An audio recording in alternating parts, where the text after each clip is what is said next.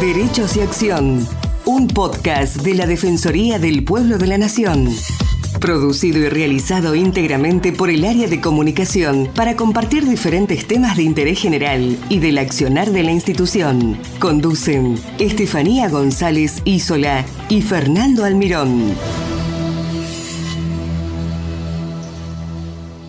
La Fundación Natura Internacional comenzó a funcionar en el año 2018. Su principal objetivo es promover la creación de áreas protegidas para la conservación de ecosistemas en estado crítico y la biodiversidad en peligro de extinción en grandes áreas. Su fundador es Byron Swift, un líder en conservación que dirigió la oficina de la Unión Internacional de la Conservación de la Naturaleza en los Estados Unidos. Su experiencia en programas de conservación y desarrollo sostenible abarca 12 países de América Latina durante las últimas tres décadas. Para hablar sobre el trabajo que realizan, estamos en comunicación con Lucila Castro, que es directora ejecutiva de la Fundación Natura Argentina. Lucila nació en la provincia de Santa Fe y vivió de su infancia en Miramar de Ancenusa, Córdoba, desde donde se convirtió en impulsora, entusiasta y educadora por la creación del Parque Nacional Ancenusa. Es licenciada en Biología por la Universidad Nacional de Córdoba y ha participado en numerosas presentaciones y charlas sobre áreas silvestres, conservación y situación de los humedales en Rusia, China, Colombia, Brasil, Estados Unidos y México. Hola Lucila, ¿cómo estás? Muchas gracias por estar con nosotros. Hola, muchas gracias. Bueno, para comenzar, eh, quiero que nos cuentes cómo trabaja Natura Argentina, que además es como una filial de Natura Internacional, ¿no? Y cuáles son las zonas donde tienen hoy proyectos de áreas protegidas. Bien, buenísimo. Es importante destacar esta, esta diferencia entre Natura Internacional y Natura Argentina. Natura Internacional es una ONG que promueve a nivel Latinoamérica procesos de creación de áreas protegidas y tiene su base en, en Washington, D.C. Y por otro lado, la Fundación Natura Argentina es un capítulo completamente argentino, como su nombre lo indica, con sus oficinas en Córdoba Capital y con un eh, equipo de profesionales netamente argentinos y federales. Me parece súper importante comenzar con esa aclaración. Si bien eh, compartimos la misma idea de vivir en un mundo mejor a nivel de conservación de nuestros ambientes y en armonía con la naturaleza, ellos hacen más el trabajo de buscar financiamiento extranjero y nosotros hacemos el trabajo a nivel Argentina con nuestras políticas y nuestra idiosincrasia. Particularmente para responder tu primera pregunta, ¿cómo trabaja? Nosotros promovemos la creación de áreas protegidas en nuestro país. Hemos elegido esta herramienta de conservación como para enfrentar la crisis climática que estamos viviendo actualmente, ¿no? Elegimos esta herramienta porque nos permitía trabajar de mano con las comunidades locales, pero teniendo la garantía, ¿no?, de las leyes que existen en nuestro país para preservar a, nuestros ambientes. Así que bueno, decidimos fundar esta organización que tiene tres pilares. El primero es esquema de trabajo a nivel técnico y científico, es decir, que todas las decisiones que nosotros tomamos actualmente son basadas en conocimiento que nosotros mismos generamos o con bases de información fehaciente y también con información que nos proporcionan eh, las comunidades locales con las que trabajamos. Segunda, el segundo pilar tiene que ver con eso, particularmente trabajar de la mano de las comunidades locales. Nosotros promovemos estrategias de conservación, pero que tienen que ser consensuadas con las comunidades que allí viven. Y la tercera parte tiene que ver con una articulación institucional, ya sea con universidades, otras fundaciones, pero principalmente con los actores a nivel político, tanto municipal, provincial como nacional, y con la administración de parques nacionales. Así que con esos tres pilares y con un grupo de profesionales argentinos eh, de distintas ramas, hay muchos biólogos, eh, guardaparques, ingenieros forestales, hemos conformado un equipo diverso porque la temática ambiental es diversa, ¿no? que incluye desde temas políticos, económicos o netamente biológicos. Y particularmente en este momento tenemos siete proyectos en seis provincias de nuestro país, trabajando en Córdoba, Santiago del Estero, Catamarca, Mendoza, La Rioja y Salta. Perfecto, Lucila. Y para que nuestros oyentes sepan, ¿qué se considera un área protegida? Un área protegida es un territorio netamente definido, eso es lo más importante, o sea, tiene sus propios límites y tiene que cumplir ciertas características de importancia para que pueda ser declarado como áreas protegidas, ¿no? Hay áreas protegidas a nivel municipal, provincial y nacional. Esto depende del el grado de actividades que se pueden desarrollar dentro de ellas o la restricción, ¿no? Dependiendo de los territorios. Particularmente en nuestra fundación, eh, principalmente pregonamos los proyectos de parques nacionales porque tienen que ver con dos cosas. Primero, la protección máxima que tenemos hoy en nuestro país a través de una figura legal es con un parque nacional. Es decir, que en, esa, en esos territorios no se pueden desarrollar, por ejemplo, emprendimientos de extractivos de tipo minero, pero sí se puede hacer ciencia y eh, tecnología, y, perdón, ciencia, investigación y turismo. Eso por un lado. Y por el otro lado, trabajar de la mano de las comunidades locales en todo lo que tiene que ver con el proceso participativo, ¿no? Y en este tipo de procesos, cuando uno trabaja en un parque nacional, es como que te ponen el mapa de otra manera. Entonces apelamos al turismo para que las comunidades alrededor de estas áreas protegidas puedan vivir de, de manera armoniosa con la naturaleza. Uno cuando planifica un poco un viaje, lo primero que busca muchas veces son los parques nacionales.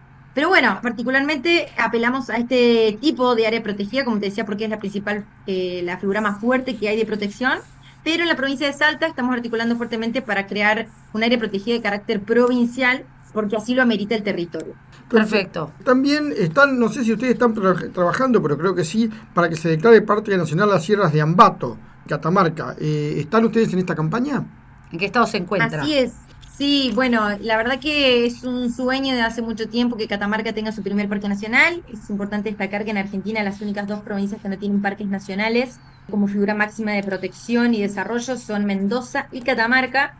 Es así que, de hecho, comenzamos primero a trabajar en, Mendoza con un proceso participativo en la, en la región de Uspallata y desde hace unos años comenzamos a trabajar en Catamarca, para que Catamarca también tenga su primer parque nacional en las sierras de Ambato, un lugar único, eh, lleno de biodiversidad. Y bueno, particularmente hemos estado trabajando a nivel técnico y científico y con las comunidades alrededor del territorio que queremos proteger, haciendo relevamientos, haciendo estudios, eh, charlando con las comunidades, porque son ellos los que al último tienen que decidir en qué territorio quieren vivir. Por suerte tuvo una muy buena recepción el proyecto, nosotros simplemente somos facilitadores de procesos o acercamos información pero también pudimos participar en procesos de trabajo con los intendentes alrededor. Estamos hablando de que hay implicados al menos inicialmente cinco municipios, así que tuvimos muy buena recepción por parte de los intendentes, también con la Secretaría de Ambiente de la provincia de Catamarca, e inclusive estuvimos con el gobernador. Pensemos que, como decía, que durante muchos años la provincia no tuvo parque y es importante destacar que es la primera vez que hay una apertura para este tipo de, de proyectos, ¿no? Para crear un parque nacional en nuestro país necesitamos, si me permiten que les cuente por qué es tan importante la decisión gubernamental, para crear un parque nacional, no solamente fuerte por lo que les contaba hace un ratito, sino que también implica un proceso súper democrático, es decir, que la legislatura de esa provincia tiene que votar por una ley de cesión de jurisdicción de ese territorio al gobierno nacional y luego el gobierno nacional, pasando tanto por la Cámara de Diputados como de Senadores, tiene que votar una segunda ley de aceptación de esa jurisdicción y de creación del Parque Nacional. Es decir, que es un proceso sumamente fuerte porque implica dos procesos legislativos, sumamente también con todo el proceso previo ¿no? de trabajo.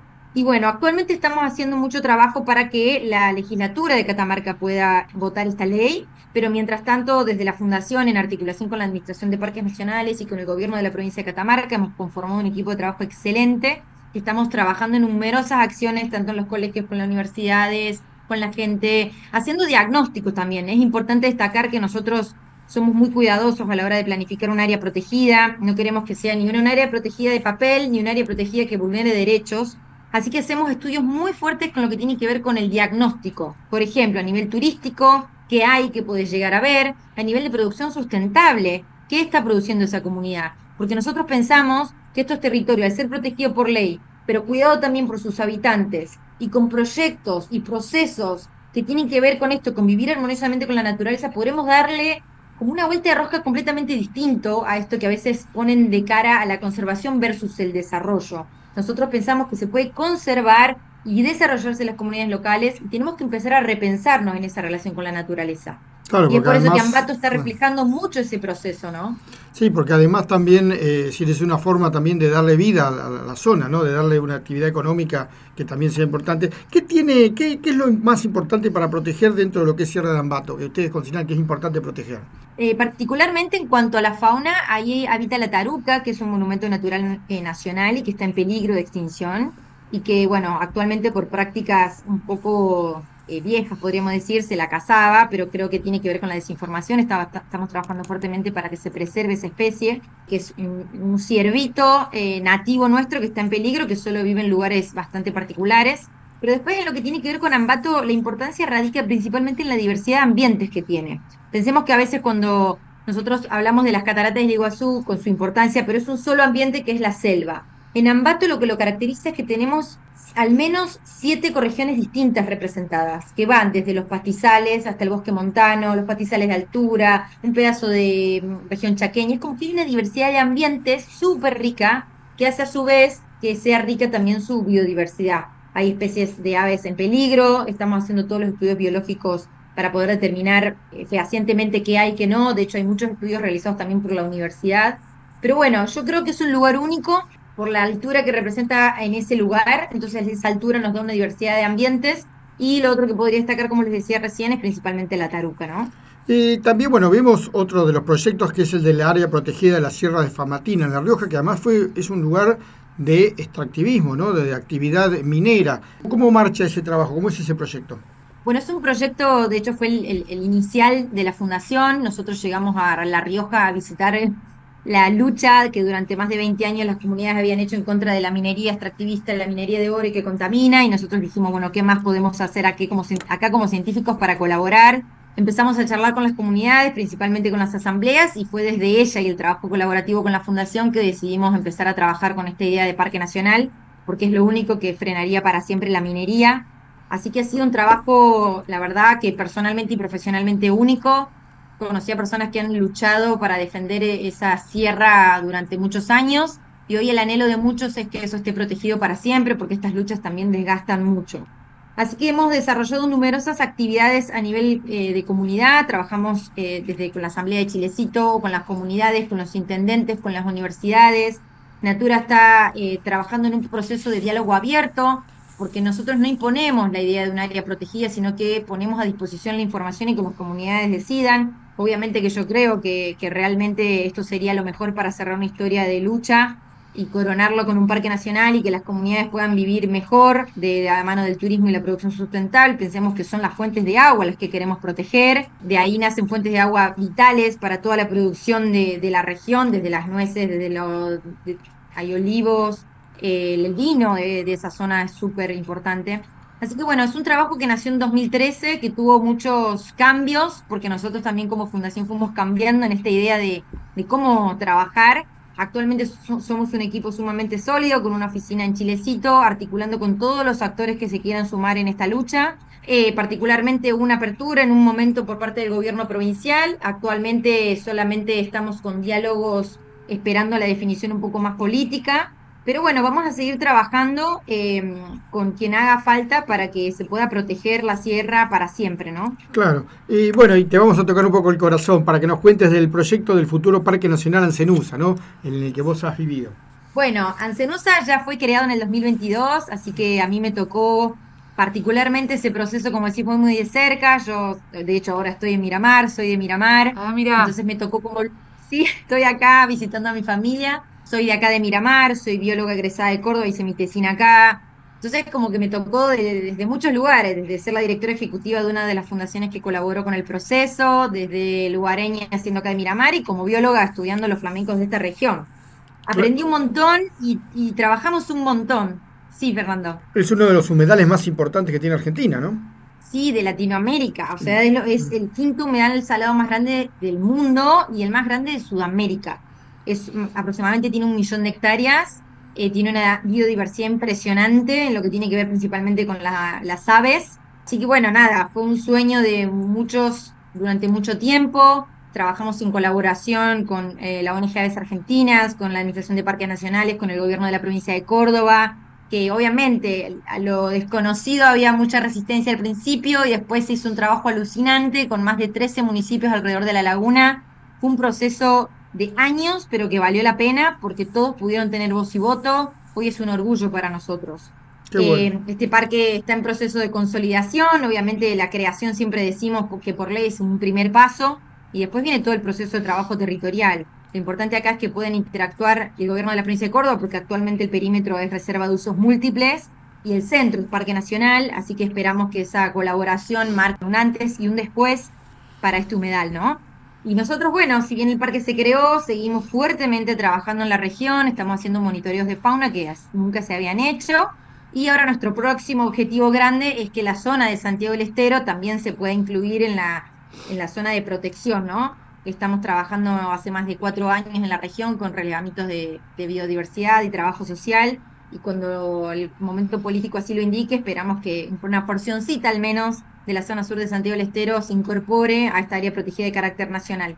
Perfecto, Lucila. Bueno, un placer haberte tenido con nosotros y nada, te felicitamos por todo el trabajo que estás realizando y seguimos en contacto, ¿no? Mucha información nos diste además, ¿eh?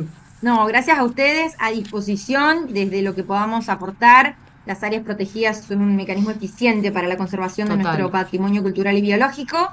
Así que les agradezco a ustedes por dejarnos contar un poquito sobre nuestro trabajo, que estamos muy orgullosos y a disposición para seguir hablando del resto de los proyectos cuando, cuando ustedes así lo decidan. Perfecto. Bueno, Lucila, muchas gracias. Un saludo grande. Gracias a ustedes. Hasta luego. Muchas gracias por escucharnos. Los esperamos en una nueva emisión de Derechos y Acción.